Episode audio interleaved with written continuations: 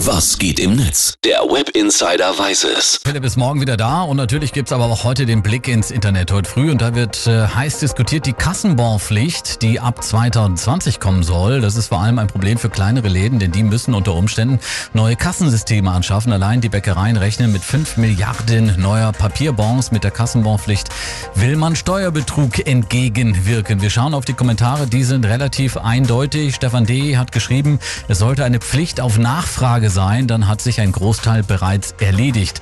Albert Steyert hat einen Tweet abgesetzt. Er schreibt, dümmer geht's nimmer. Anstatt Bürokratie abzubauen und Kosten einzudämmen, verlagert man das Finanzamt in die Unternehmen und auf die Bürger. Da läuft etwas schief.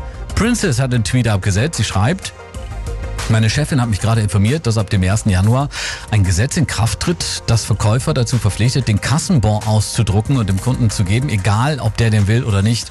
Wie dumm ist das denn bitte? Benjamin twittert folgendes. Wer braucht bitte ein Kassenbon für fünf Brötchen? Produzieren wir in Deutschland nicht bereits genug Müll? Jaro schreibt auf Facebook, Kassenbon sammeln und der jeweils zuständigen Behörde vor die Tür kippen. Klare Sache.